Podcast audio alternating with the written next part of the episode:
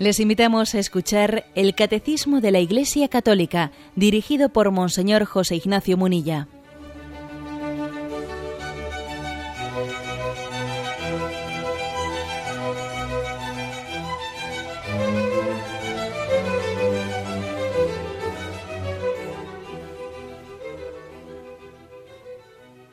Un cordial saludo a todos los oyentes de Radio María. Un día más, con la gracia del Señor, proseguimos el comentario del Catecismo de nuestra Madre la Iglesia. Continuamos en esa explicación de, la primera parte, de las, de, los, de las primeras afirmaciones del credo. En concreto, estamos hablando de, la creación. Crea un Dios Padre Todopoderoso, creador de cielo y tierra. Eh, esa parte eh, del creador, esa parte del catecismo referente a la creación, habla de la catequesis sobre la creación, habla de la creación como obra de la Trinidad, del mundo creado para gloria de Dios, del misterio de la creación y finalmente de la providencia divina, dentro de la cual, dentro de la cual hoy abordamos el último de los apartados, que tiene como título La providencia y el escándalo del mal. Cómo compaginar nuestra fe en la providencia, el hecho de que Dios crea el mundo y cuida de él y lo dirige hacia su plan de salvación. ¿Cómo compaginar eso con el mal, con la existencia del mal que nos, que nos hace sufrir y nos escandaliza a veces? Es a partir del punto 309. Dice así, si Dios Padre Todopoderoso creador del mundo ordenado y bueno, tiene cuidado de todas sus criaturas, ¿por qué existe el mal? A esta pregunta tan apremiante como inevitable, tan dolorosa como misteriosa, no se puede dar una respuesta simple. El conjunto de la fe cristiana constituye la respuesta a esta pregunta la bondad de la creación, el drama del pecado, el amor paciente de Dios que sale al encuentro del hombre con sus alianzas, con la encarnación redentora de su Hijo, con el don del Espíritu, con la congregación de la Iglesia, con la fuerza de los sacramentos, con la llamada a una vida bienaventurada que las criaturas son invitadas a aceptar libremente, pero a lo cual también pero a lo cual también libremente por un misterio terrible puede negarse o rechazar. No hay un rasgo del mensaje cristiano que no sea en parte una respuesta a la cuestión del mal. Bueno, eh, como veis, lo que afirma el punto 309 como primer, primer paso de reflexión de cómo entendemos el escándalo del mal es que es un misterio, es una cuestión dolorosa y misteriosa a la que no podemos pretender darle una respuesta simple o simplista. Es decir, que no, vayamos eh, buscando, pues, como a veces puede ocurrir, que alguien se acerca a la Sagrada Escritura, pues pretendiendo buscar en ella una especie de recetario, eh, recetario de respuestas. Por supuesto que, las, que la Sagrada Escritura tenemos las respuestas a la pregunta del hombre, ¿no? Pero fijaros bien, entendiendo tal cosa, no en el sentido curioso, ¿no? o en el sentido simplista de la palabra. Hago una pregunta y en el versículo tal tengo una respuesta. Hago otra pregunta y en el libro tal, versículo tal, tengo otra respuesta. No. ¿eh? Es decir, la Sagrada Escritura claro que da respuesta al interrogante del hombre. Pero no en el sentido de saciar eh, curiosidades o no en el sentido de eliminar un misterio, sino de ayudarnos la Sagrada Escritura a introducirnos en el misterio de Dios.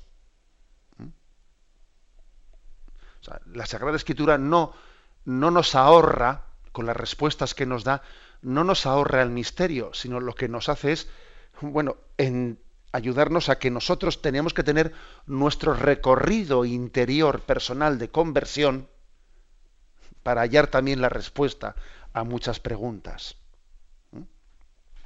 porque de lo contrario sería como si la Sagrada Escritura a mí me diese una serie de respuestas que como quien ve los toros desde fuera de la barrera, ¿no? Como quien ve una película y, en esa película que está aconteciendo fuera de ti, ¿eh?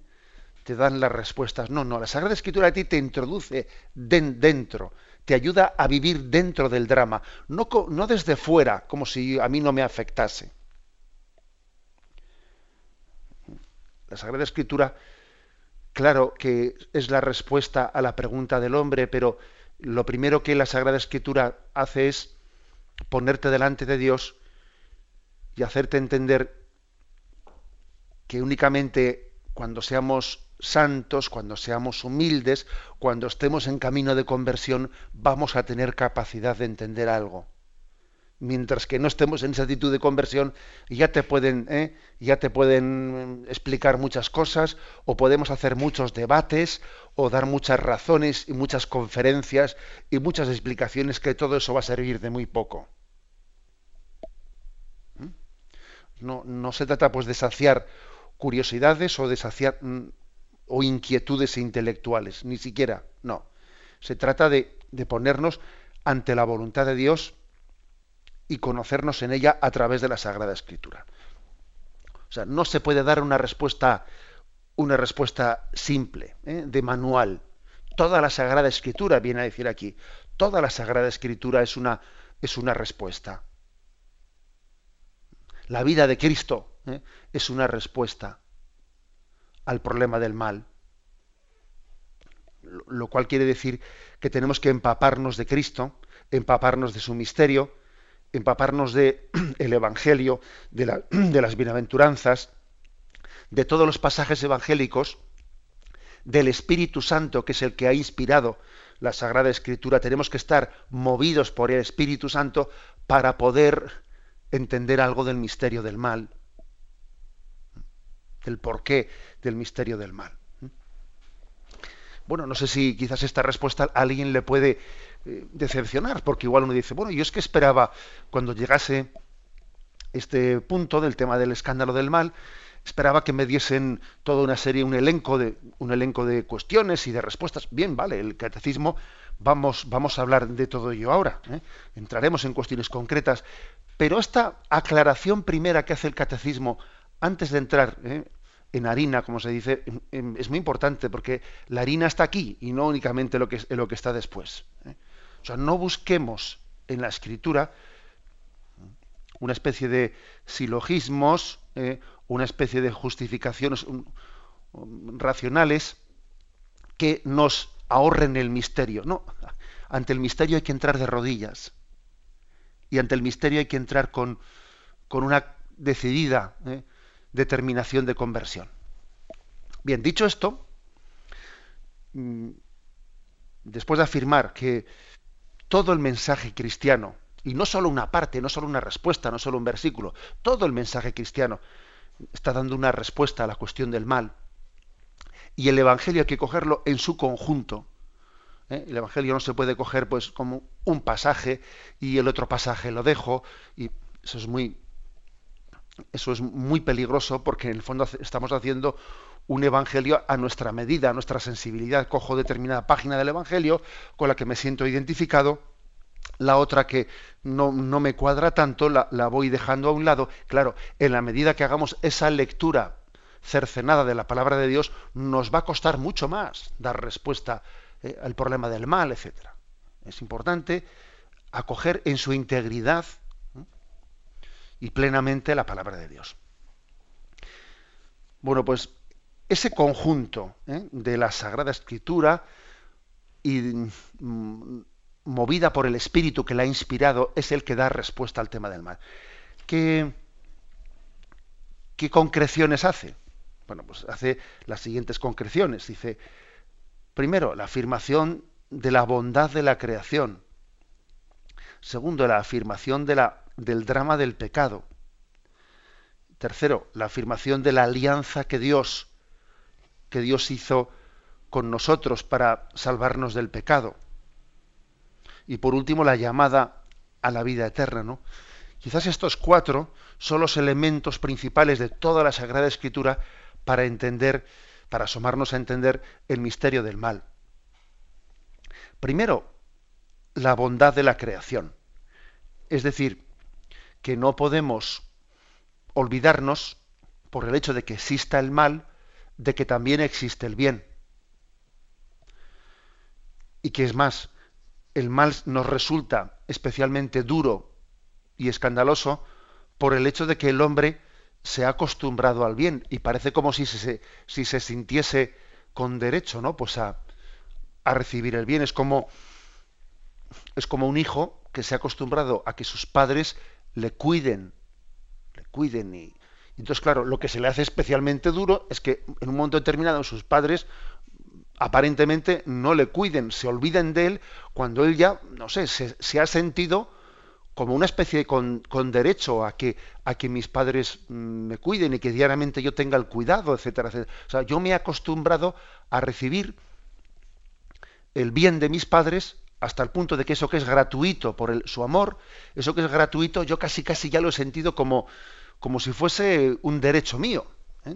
como si tengo derecho a que mis padres me amen gratuitamente. La verdad es que es un amor gratuito, pero claro, por el hecho de que uno lo reciba diaria, continuamente en su vida, parece que, que, ya forma parte de, ti, hasta el punto de que si un día te falta, se encienden todas las luces de alarma, ¿no? Bueno, esto es importante que, los, que, lo, que lo digamos. Lo primero que hay que decir para reflexionar sobre el misterio del mal es que estamos acostumbrados al bien. Estamos acostumbrados al bien. ¿eh? Incluso, incluso habrá oyentes que piensan, pues a mí me parece que me han tocado todos los males. En el reparto parece que me han tocado todos los males a mí. Y yo le digo a quien piense eso, eh, te equivocas. Seguro que si haces una, una lectura de tu vida en la presencia de Dios, y repito, en la presencia de Dios, ¿eh? y no de tu lectura de autolamentación, y, y, que a veces tenemos unas lecturas de nuestra vida pues muy victimillas ¿eh? o victimosas, que siempre estamos diciendo todos los males que tenemos, las enfermedades, que sí, que ya sabemos que eso también es verdad, pero que mm, puestos a hacer una lectura de nuestra vida sin estar en la presencia de Dios, solemos tender ¿eh? pues a, a, ver todo lo malo y a no ver nada lo positivo. Seguro que cualquiera de nosotros que haga una lectura de su vida en presencia de Dios tendrá que empezar proclamando la bondad de la creación. Tendrá que empezar diciendo, qué bueno es Dios, que me quiere, que me ha cuidado, que me guía, y luego, una vez que hemos hecho esa proclamación, bueno, pues después de ello, es verdad que también nos cuestionamos y ¿por qué existe este sufrimiento? ¿Por qué Dios ha permitido tal cosa? Bueno, después viene tal viene lo segundo, pero pero ojo, lo segundo precisamente es problemático por el hecho de que nos hemos acostumbrado a, al bien como si el bien fuese lo común, fuese lo lógico, fuese lo... ¿eh? Esta es una primera afirmación. La segunda afirmación importante dentro del conjunto de la revelación es el hecho de que Dios creó un mundo, ¿eh? un mundo bueno, pero también nos creó a nosotros libres, es decir, con la posibilidad de glorificar a Dios en el ejercicio de nuestra libertad, de amarle, de quererle libremente, pero claro, con la, con la posibilidad también añadida de que utilizásemos mal de nuestra libertad. Es decir, existe el drama del pecado y el drama del pecado ha introducido el mal en la creación. Ha sido como una distorsión, una distorsión que no ha destruido, pero sí ha herido, ha herido el plan de la, el plan de la creación. No lo ha destruido totalmente. En eso también digamos que la espiritualidad católica se ha caracterizado por ser pues muy equilibrada, porque frente a algunas concepciones en las que se viene a decir que se viene a describir el pecado del hombre como, como una especie de destrucción total del plan de Dios, ¿eh? No, nosotros no hemos afirmado nunca eh, tales cosas. Es verdad que el pecado hiere, afecta, deja tocado, ¿eh? tocado al hombre, tocada la creación, pero no le ha hecho perder esa característica de y vio Dios que era bueno, y vio Dios que era bueno.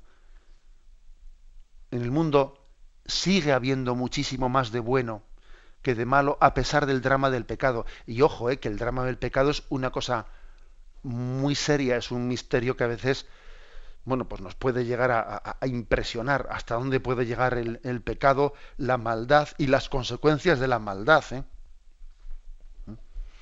Que no es, ningún, no es ninguna, ningún desliz. A veces eh, eh, planteamos el pecado como si fuese un pequeño desliz. Es que tenía una equivocación. No, no, el pecado no es un desliz ni una equivocación. Es algo dramático en la posibilidad de rebelarse frente a Dios. En la posibilidad, es algo dramático bastaría echar mano de episodios históricos concretos, de, episodios que hemos visto a nuestro alrededor, que vemos en las noticias, y uno dice, qué drama es el pecado. Bueno, pues ni aún así, ni aún así, mm, no olvidemos que el pecado, aunque ha dañado ¿no? seriamente eh, la creación y el hombre, no la ha destruido.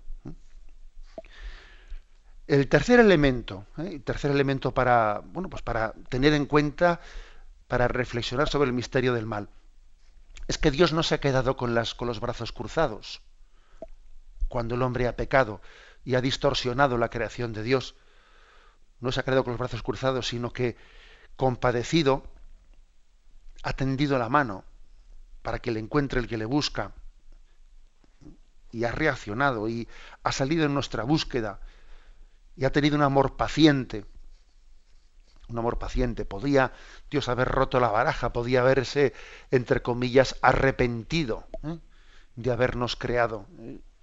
Acordaros cómo el episodio del, diluvio universal se plantea en estos términos. ¿eh?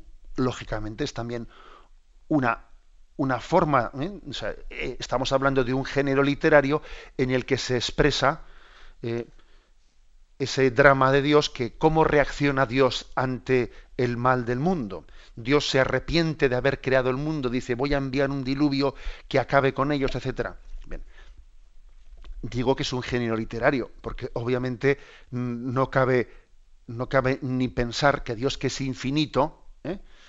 Dios que es omnisciente, Dios que lo conoce todo, pues eh, diga, mm, he cambiado de opinión, voy a destruir el mundo. No, me han convencido, voy a eh, voy a volver de nuevo a tomar la decisión. No, Dios no es cambiante. ¿eh? Dios no es cambiante en su decisión. Obviamente hay un género literario en la forma de expresarse en ese pasaje del diluvio universal y de, esa, y de esa decisión de Dios de acabar con el mundo y, luego arrepentirse de haber decidido acabar con el mundo. Es un género literario, una forma de expresión, pero que expresa una gran verdad. Y es, expresa el hecho de que ante el drama del pecado, digamos que cualquiera de nosotros eh, hubiese reaccionado de esa forma, hubiese reaccionado desde la pasión humana, pues arrepintiéndose de, haber creado el mundo y habiendo dicho, pues mira, me han decepcionado, los voy a borrar del mapa.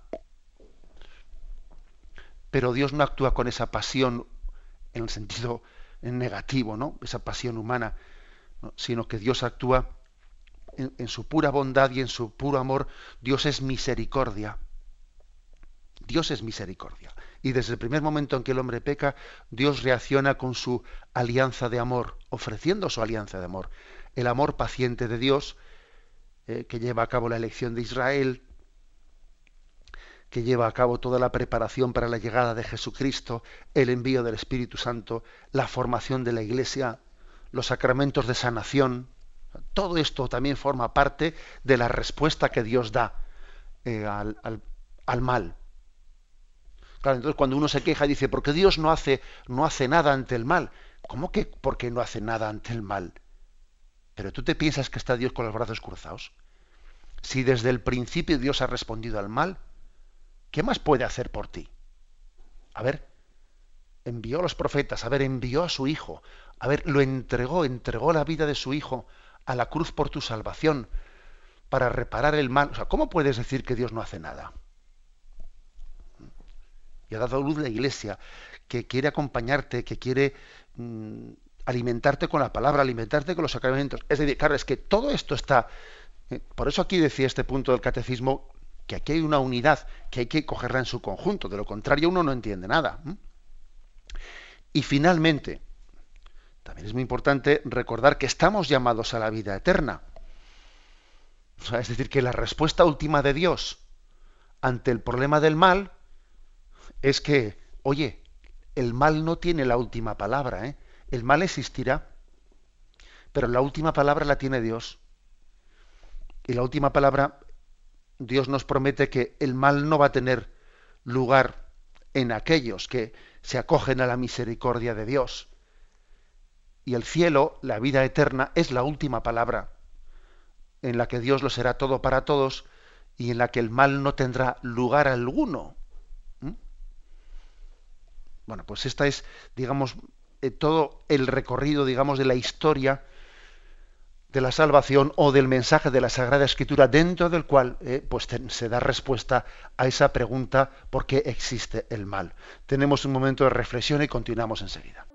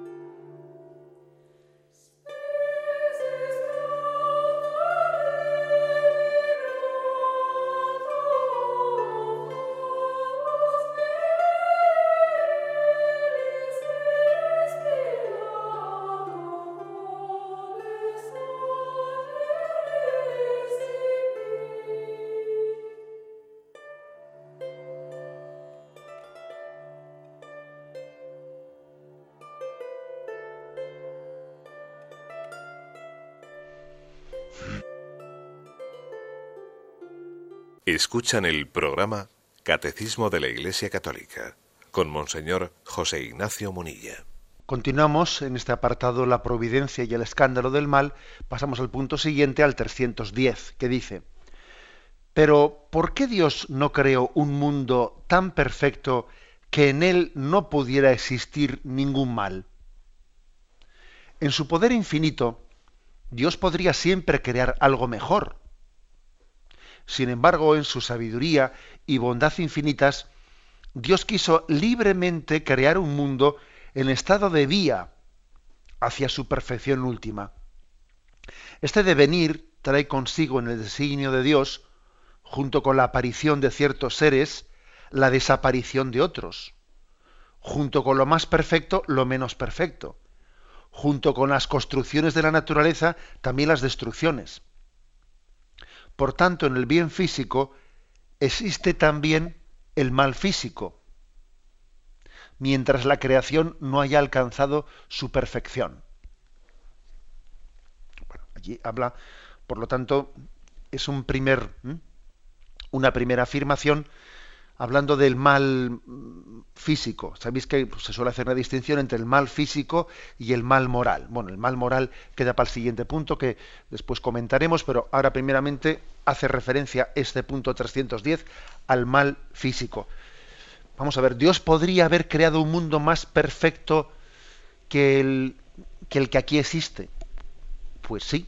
O sea, es decir, Dios es infinito y como infinito y todopoderoso que es, aunque la creación verdaderamente es maravillosa y aunque la creación eh, está llena, es un reflejo de su bondad, pues ¿quién puede decir que Dios no podría haber creado un mundo con más grado de perfección que este? Pues es que si alguien dijese eso, diría incluso una blasfemia. O sea, estaría como negando el poder de Dios. ¿eh? Sería una blasfemia decir eso. Dios podía haber creado un mundo con mayor grado de perfección ¿eh? físicamente que, el que tenemos. En, ninguna parte de la Sagrada Escritura eh, se dice que este mundo sea, mm, perfecto. No, se habla de, la creación como, como, su propio nombre indica, como una criatura. ¿eh? Y se y lógicamente se reconoce en ella los límites de la criatura. La creación es maravillosa, inmensa, sí, todo lo que queramos, pero es limitada, es una criatura. Entonces la pregunta es, bueno, ¿por qué Dios, por qué Dios no ha creado las cosas? Y la, y la respuesta es, ¿y por qué hacemos preguntas que de alguna manera se nos escapan? Es decir, ¿por qué no partimos de la realidad? y no del y por qué es decir, ¿por qué no partimos de la realidad? Es decir, la, perfección, la infinitud queda, queda para el cielo. El cielo sí será infinito y perfecto. ¿Por qué? Porque el cielo es Dios mismo. El cielo no es una especie de segunda creación en el sentido de que la primera fue eh, imperfecta y la segunda creación será perfecta. ¿no? Es que el cielo es Dios mismo. El cielo, Dios mismo. Nosotros a veces nos hemos imaginado el cielo como una especie de eh, lugar, un sitio, una habitación. Bueno, vamos a ver. ¿eh? El cielo es Dios mismo. Es su amor, es su bondad. Entonces, disfrutar del cielo no es disfrutar, ¿eh?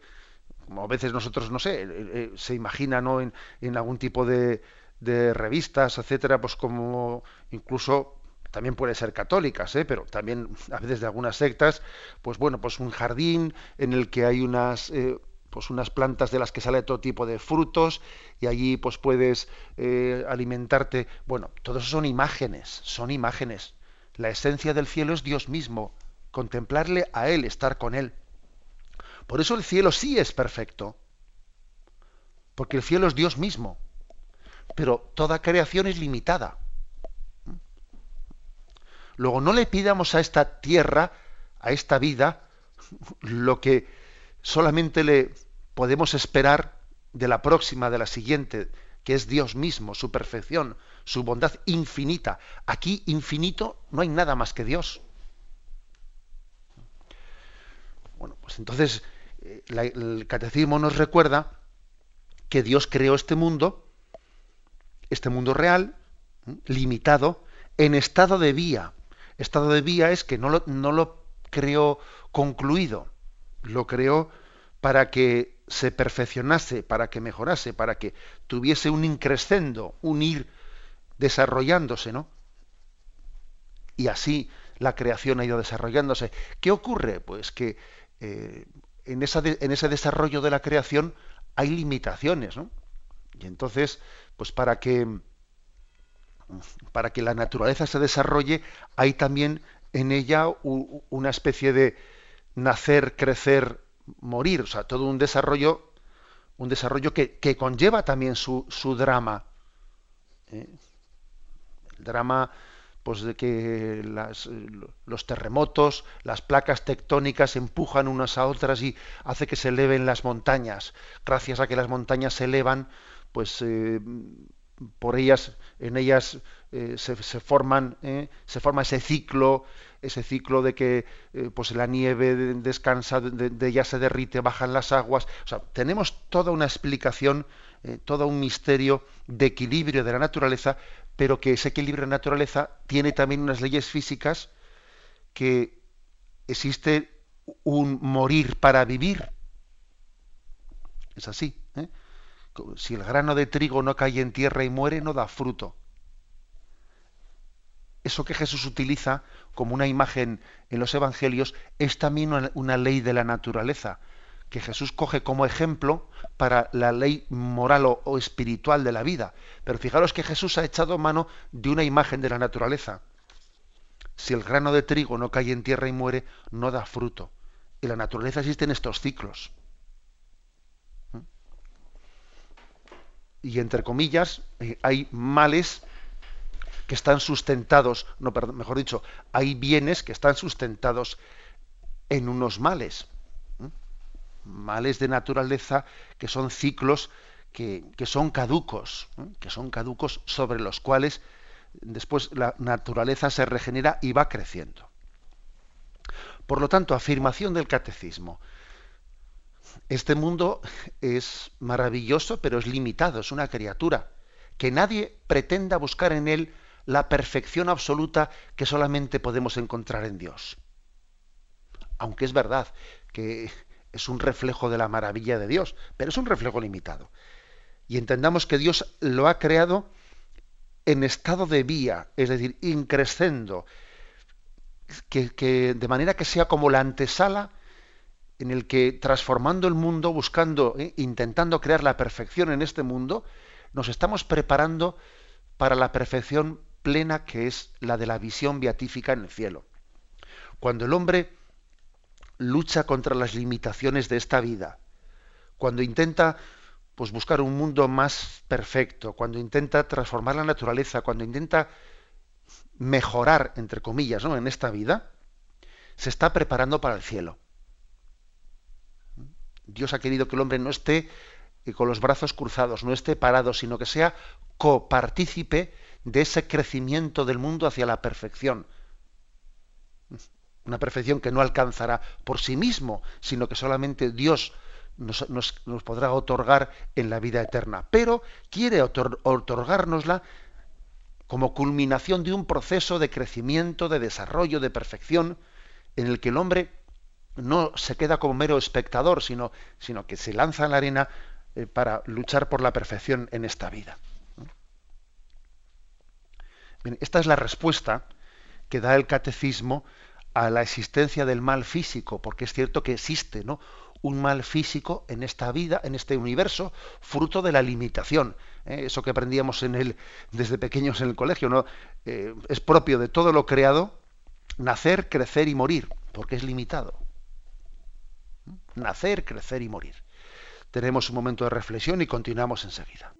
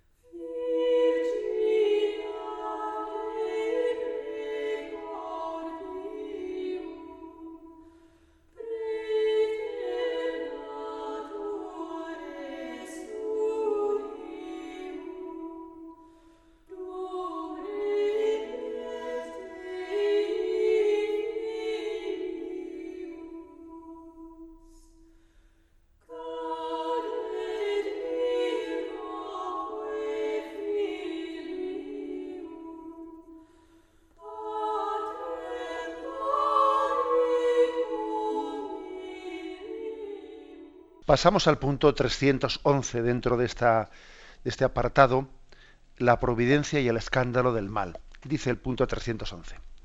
Los ángeles y los hombres, criaturas inteligentes y libres, deben caminar hacia su destino último por elección libre y amor de preferencia. Por ello pueden desviarse. De hecho, pecaron. Y fue así como el mal moral entró en el mundo, incomparablemente más grave que el mal físico. Dios no es de, ninguna manera, ni directa ni indirectamente, la causa del mal moral. Sin embargo, lo permite, respetando la libertad de su criatura, y misteriosamente sabe sacar de él el bien. Aquí viene un texto de San Agustín que luego vamos a, leer. Bueno, si en el punto anterior, en el 310, se ha hablado del mal físico, ese mal que se deriva de que el mundo sea limitado, no es infinito, porque infinito solo es Dios. ¿eh? Aquí se habla en el 311 del mal moral, del cual dice, fijaros bien, que es incomparablemente más grave que el mal físico. El mal moral es incomparablemente más grave que el mal físico. Eso es algo, algo que en nuestro, en este mundo nuestro, estamos lejos de entender en este mundo de la secularización, en el que le quitamos importancia al pecado, le quitamos importancia a que el hombre se revele frente al plan, al, plan de Dios, es curioso que nos suele resultar mucho más escandaloso, pues, ¿eh? pues un cáncer, ¿eh? un cáncer o cualquier otro tipo de enfermedad que el pecado del hombre, que nuestro propio pecado. Ojo, ¿eh? y eso Jesús nos diría, no, no lloréis por mí, llorad por vosotros nosotros somos, tenemos una gran sensibilidad a, claro, y es, y, es, muy bueno que el hombre tenga sensibilidad para sufrir por el mal físico del mundo. ¿eh? Pero ojo, hay una desproporción muy grande entre esa sensibilidad que tenemos, ¿no?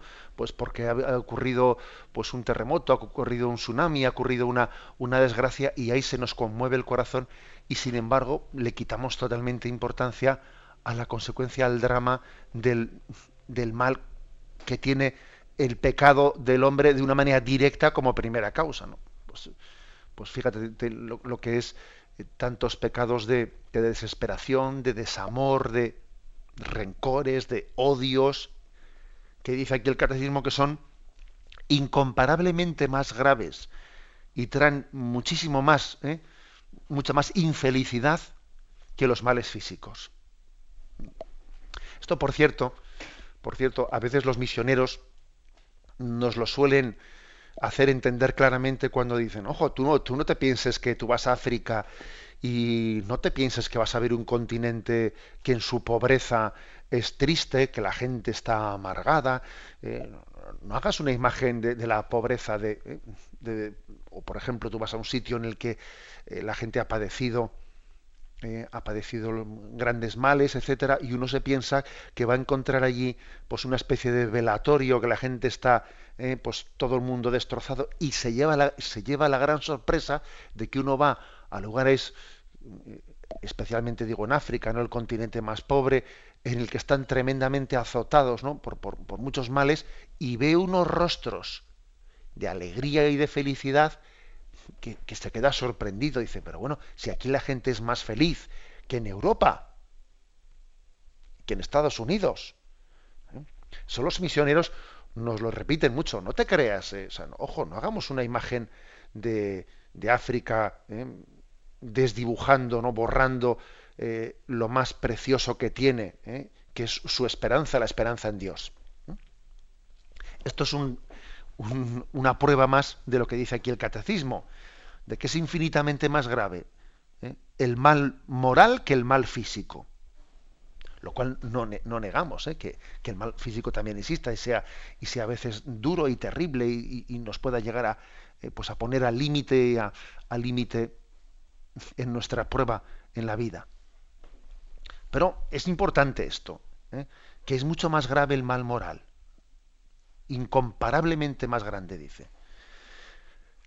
Sin embargo, se nos recuerda que no se le puede achacar a Dios en absoluto la causa de ese mal moral, que la causa de ese mal moral es ni más ni menos que, que nuestro propio pecado. Dios en lo único que no está en el origen en esta vida es del pecado. A Dios le podemos encontrar presente en todo cuanto acontece en esta vida, pero desde luego en el pecado no es en lo único en lo que Dios no ha tenido parte ninguna. ¿Mm? Ni directa ni indirectamente, dice. ¿Mm? Porque Dios es santo. ¿eh? Y Dios no puede tener parte en nuestro, nuestro mal moral. Pero claro, Dios nos ha creado libres. Y al crearnos libres, eso conlleva la posibilidad del pecado. Conlleva esa posibilidad. ¿eh?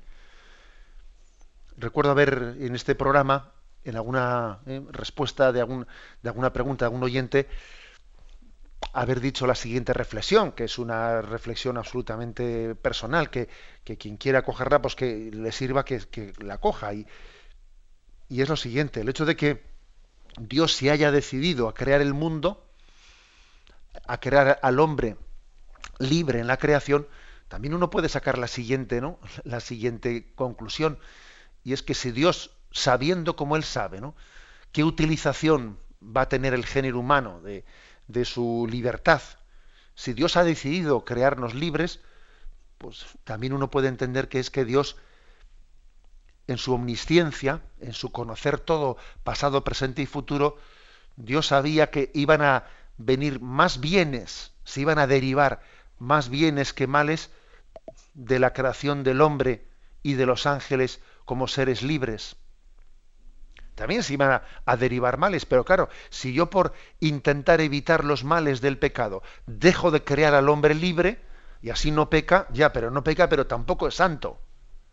Tampoco es santo, tampoco puede dar gloria a Dios. Si Dios no hubiese creado al hombre, perdón, si Dios no, no hubiese creado al hombre libre, desde luego no hubiese existido Hitler, pero tampoco hubiese existido la Madre Teresa de Calcuta y fijaros bien, quiere decir que, aunque la herida que un Hitler no ha podido dejar en la historia, en la historia de la humanidad es una huella terrible, sin embargo, yo estoy convencido de que la huella de la Madre Teresa de Calcuta y de todos aquellos que siguiendo su carisma han amado al pobre es una huella superior. Esta es una, una reflexión eh, que viene como a concluir, se derivan más bienes que males del hecho de que Dios haya creado al hombre y a los ángeles libres. Y, la, cita de San Agustín, esta última, todavía, digamos, completa esta reflexión última, ¿eh? la remata, digamos, dice, porque el Dios Todopoderoso, por ser soberanamente bueno, no permitiría jamás que en sus obras existiera algún mal, si Él no fuera suficientemente poderoso y bueno para hacer surgir un bien del mismo mal. ¿eh? Es decir, si Dios ha permitido el pecado del hombre, que jamás podemos decir que lo ha querido, ni que haya sido causa ni directa ni indirecta, pero si Dios lo ha permitido, ¿eh? es porque Él tiene el poder de hacer de que, cada, de que nuestros pecados terminen siendo, si somos humildes, camino o instrumento de salvación. El pecado puede llegar a ser la ocasión en la que el hombre se abra a la gracia de Dios y en su conversión mm, comience una vida nueva. Hasta ahí llega el poder de Dios. Hasta servirse del pecado, como ocurrió en el, en el caso de Jesucristo, que el pecado que se cometió contra Jesucristo fue un instrumento del que Dios se sirvió para la salvación del mundo. Un caso más fuerte no podemos tenerlo que ese caso concreto. El mayor pecado que se ha podido cometer en la humanidad ha sido, ha sido la injusticia que se cometió contra, contra el justo, que es Jesucristo. Pecado mayor que ese no se pudo cometer. Bueno, pues Dios hizo de ese pecado instrumento de salvación. Eso apliquémoslo a cada cosa de nuestra vida. Si Dios ha permitido que yo meta la pata, si Dios ha permitido que haya episodios en mi vida de los que a mí me, me duele tremendamente cómo he metido la pata, como esto, como lo otro. Mira, en vez de lamentarte, abrázalo, abraza y descubre en ello una llamada de Dios a la santidad. Tal es el poder de Dios, que es capaz de hacer hasta del propio pecado del hombre, del mío, del del vecino, del del otro lado. ¿eh? Es capaz de hacer pues, instrumento hacia la santificación. Lo dejamos aquí Continuaremos, si Dios quiere, porque nos faltan tres puntos más para terminar el apartado de la providencia y el escándalo del mal. Pero hoy hemos querido explicar del 309 al 311. Podéis llamar ahora para formular vuestras preguntas al teléfono 917 107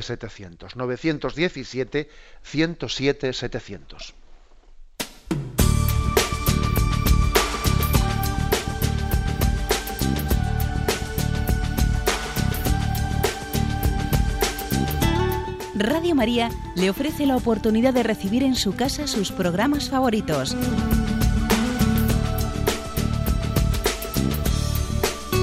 Ahora lo puede hacer a través de nuestra página web www.radiomaria.es o bien llamándonos al 902 500 518. 902 500 518. Pídanos el programa que más le interesa en cualquiera de sus emisiones, especificando el día y la hora que lo ha escuchado. Solo nos tiene que decir si lo quiere en CD de audio o CD o DVD en MP3. Haga su solicitud en el 902 500 518 y en www.radiomaria.es. Radio María, más cerca de usted.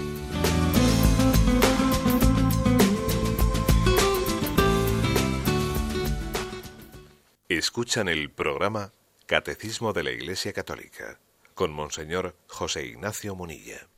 Sí, buenos días. ¿Con quién le hablamos? Buenos días. Adelante, le escuchamos. Con María. Adelante, María. Mire que digo, es que yo estoy bastante, bueno, bajo la iglesia los domingos con un trabajo muy grande, porque vivo en un cuarto piso y estoy impedida de las penas y no estoy a andar. Y tengo mucha devoción a hacer la, una hora de adoración al Santísimo. Y, y de hecho la hago en casa pero me dicen que en casa que no está el Santísimo que no vale. Y yo quería saber si valía. Mire, eh, esa, esa expresión de que si vale estando en casa, no vale estando en casa, pues no deja de ser una expresión un tanto, como le diría yo, infantil. ¿eh? O sea, que quien le hace ese tipo de consideración, yo pienso que, mm, no sé, es un planteamiento un tanto infantil. ¿eh? Quiere decir que cómo podemos decir esto, si lo haces en tu casa vale o no vale. Vamos a ver, estamos en la presencia de Dios ¿eh? y únicamente Dios sabe, ¿eh? Dios sabe cada rato de oración que, que, hacemos, el grado de efecto y el grado de, bien que hace nuestra alma. ¿eh? Claro que el hecho de que uno pues, pues pueda estar eh, físicamente presente pues en la iglesia la presencia del Señor por supuesto que esa presencia física pues claro que ayuda ¿eh? ayuda no ayuda pero pero no podemos darle un grado de mm, como de criterio absoluto ¿eh? porque es que Dios Dios se hace presente donde él él en su soberanía quiere hacerse presente y, y en la medida en que usted tiene una dificultad ¿eh? Que más quisiera usted de poder tener más facilidad de desplazarse y estar presente todos los días, pues delante del Señor en su, en su parroquia. Usted sería la primera que desearía tener tal facilidad, ¿no? O sea que, por lo tanto, hay que decir que mm, el, efecto que puede tener en nosotros pues una, una oración cuando nosotros asumimos una, una dificultad, una incapacidad de podernos desplazar y, y digo, Señor, me gustaría estar contigo en la iglesia, pero ahora tengo que aceptar mi limitación. Y estoy aquí, pues en mi cuarto, y en mi cuarto, pues mira, pues igual me sirvo de una imagen, aunque no tenga la presencia real de Cristo en la Eucaristía. En esa aceptación de las propias limitaciones hay un camino de santificación muy grande. ¿eh? Por eso creo que hay que quitarnos ¿no? ese, ese, tipo de reflexiones que yo me atrevo, atreví a decir que son como un tanto infantiles, un tanto simplistas. Esto vale o no vale, pero bueno, pero ¿quiénes somos nosotros eh, para evaluar las cosas sin caer en cuenta de que lo definitivo es la presencia de Dios en nuestra vida? ¿eh? Y no únicamente, pues, eh, podríamos decir, la, los hechos o los actos externos. ¿eh? No son los actos externos los que le dan validez a la oración, ¿eh? sino que es el acto de la presencia de Dios. ¿eh? Damos paso a un siguiente oyente. Buenos días. Hola, buenos días. Sí, adelante. escuchamos. Señor, me, me llamo José de Mérida y le voy a poner un caso que otro he tenido y quería usted que me ayudara. Una madre que pierde a un hijo en un accidente de tráfico, enfermedad incurable, sea o no creyente, ante estos casos mi postura es empática y en silencio. Pero esta mujer no es María. ¿Cómo puede aceptar esta, esta situación? Es voluntad de Dios. Para ella no es suficiente la resignación y menos la aceptación. ¿Me podría ayudar un Señor para que yo pueda transmitir a esta persona esperanza y tranquilidad? Muchas gracias. La verdad es que esa pregunta que hace eh, el oyente es una pregunta pues mm, verdaderamente concreta y práctica, que es la que se nos presenta en el día a día frente al problema del mal. Cuando al principio del programa he dicho que no podemos esperar una especie de respuestas de recetario que nos mm, dispensen de ponernos delante de Dios y delante de, de, la llamada que Dios nos hace a la conversión, pues por ejemplo creo que esa reflexión que he hecho se aplica a este caso. Es decir, mm, esa madre, esa madre, para poder mm, dar una respuesta ¿no? a lo acontecido en su vida, porque para una madre mm, quizás lo más duro que le puede ocurrir es ella enterrar a su hijo. Siempre una madre o un padre se ha imaginado que, bueno, que su hijo le entierre a él, no que él le entierre a su hijo. Y, entonces el que tenga que cambiar ese, ese esquema, pues es algo mm, que le hace temblar sus, sus propios cimientos. Es muy frecuente eh, tal drama cuando, cuando ocurre eso, ¿no? cuando se cambia eh, el orden de la partida de este mundo. Y entonces estoy convencido que la respuesta a ese drama implica la conversión de la persona, implica el que esa madre eh, se ponga en presencia de Dios y entienda que esta vida es un misterio, es un misterio mm, de caminar hacia una meta, hacia una meta. Y en ese misterio de caminar hacia una meta existe toda una tarea de purificación en nuestra vida, existe toda una, llamada a la conversión dentro de ella. Entendiendo esto, ¿no? adentrándonos en este misterio de conversión, posiblemente nos asomemos, ¿eh? nos asomemos a entender las cosas desde Dios, porque estoy convencido que cuando estemos en Dios, cuando estemos en la otra vida, desde luego, ¿quién ha, muerto primero? Si la madre o el hijo. Y si uno murió joven o ya marchó de esta vida cuando ya tenía a los años ya muy prolongados, será una cuestión verdaderamente menor. ¿eh? Desde luego no va a tener mucha importancia cuando estemos en Dios si hemos muerto jóvenes o hemos muerto mayores. Lo único importante será pues nuestro grado de, santidad y nuestro grado de apertura al don de la misericordia de Dios. Eso va a ser lo importante. Pero claro, entender eso ¿eh? aquí, eh, eso supone que esta madre esté en ese camino de conversión, esté en ese camino de, de, llamada a la vida eterna. ¿eh? Que cuando nos despedimos de los seres queridos, no les decimos adiós, les decimos hasta luego. Ojo, ¿eh? les decimos hasta luego. Y nosotros, a veces por nuestra falta de fe, a, la, hora de la muerte de un ser querido, nos quedamos con el adiós y nos olvidamos del hasta luego. El hasta luego que es que, ojo, que, que lo definitivo es que estamos llamados ¿no? a ese encuentro con Dios. Y de manera que el orden, la forma, las circunstancias Pueden ser duras, claro que pueden ser muy duras, pero al fin y al cabo esas circunstancias son circunstancias. Lo principal y lo definitivo es el encuentro con Dios. Damos paso a un siguiente oyente. Buenos días. Buenos días. Adelante, le escuchamos. mi pregunta es, si comenta usted que el diluvio es un género literario, la torre de Babel y los descendientes y todo lo que sigue, entonces, ¿qué explicación tiene? Vamos a ver. La explicación está en conjunción con la anterior. Vamos a ver, yo cuando digo que, en, la, que en el libro del Génesis, ¿no? Toda, bueno, en toda la Sagrada Escritura ¿eh? existen géneros literarios, eso bueno, pues eh, está claramente afirmado pues, en los documentos del Concilio Vaticano II. También las parábolas que Jesús eh, utilizaba eran un género literario, una forma de hablar y de explicarnos. En el libro del Génesis existe especialmente un género eh, un genio literario. Lo que pasa es que la palabra genio literario para muchas personas es casi sinónimo de un cuento o una mentira. Y claro, eso es una equivocación muy grande. Un genio literario es una forma de expresión, una forma de expresión de una verdad. ¿eh? Entonces, mm, el hecho de que digamos que la, la narración del diluvio universal, etcétera, es un genio literario, claro, con ello estoy diciendo que uno no puede pretender interpretar de una manera literalista, ¿eh? pues el hecho de que Dios se arrepintió de haber creado el mundo y entonces después volvió a arrepentirse de haber tenido un ataque colérico, obviamente es una manera de hablar, porque a Dios Dios no se arrepiente, o sea, Dios es infinito y Dios no en su, su voluntad no es cambiante. Y cuando hablamos del tema de la Torre de Babel, etcétera, bueno, pues, pues el, mismo principio. O sea, en la Torre de Babel lo que se hace es escenificar el pecado de la soberbia del hombre frente a Dios, de un querer ser como dioses. de un no querer aceptar humildemente ¿eh? pues eh, la llamada de Dios y pretender erigirnos por encima de ¿eh?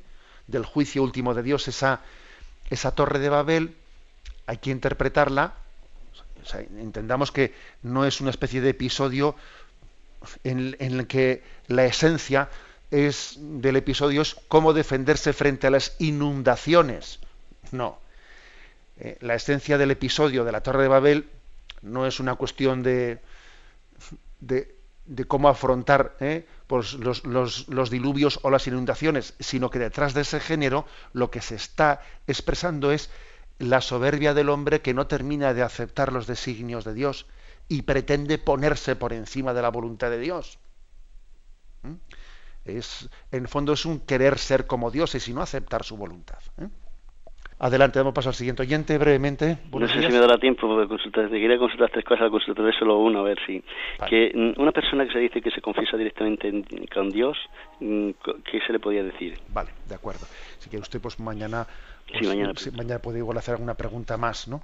Vamos a ver, yo eh, a, la a la persona que dijese yo me confieso directamente con Dios, yo por lo menos he solido muchas veces decir lo siguiente, bueno, ¿y por qué no dices lo mismo del resto de los sacramentos? ¿Por qué no dices tú yo me bautizo directamente con Dios? ¿O yo recibo la comunión yo mismo directamente con Dios? O sea, es decir, ¿por qué tienes claro que en otros sacramentos recurres a la mediación de la Iglesia? y en este otro sacramento dices que aquí no, aquí me lo doy yo mismo. O sea, es decir, es una, es una contradicción. Todo sacramento es recurrir a una mediación de la Iglesia, a una mediación sacramental. ¿eh? Y pretender que en un sacramento, por el hecho de que a mí me suponga más sacrificio de abrir mi corazón, decir, no, aquí, aquí no recurro a la mediación, yo mismo me arreglo con Dios. Es una especie de jugar con los sacramentos. Los sacramentos no son a la carta. Los sacramentos son siete y son el don de Cristo a su Iglesia la bendición de Dios Todopoderoso, Padre, Hijo y Espíritu Santo, descienda sobre vosotros. Alabado sea Jesucristo.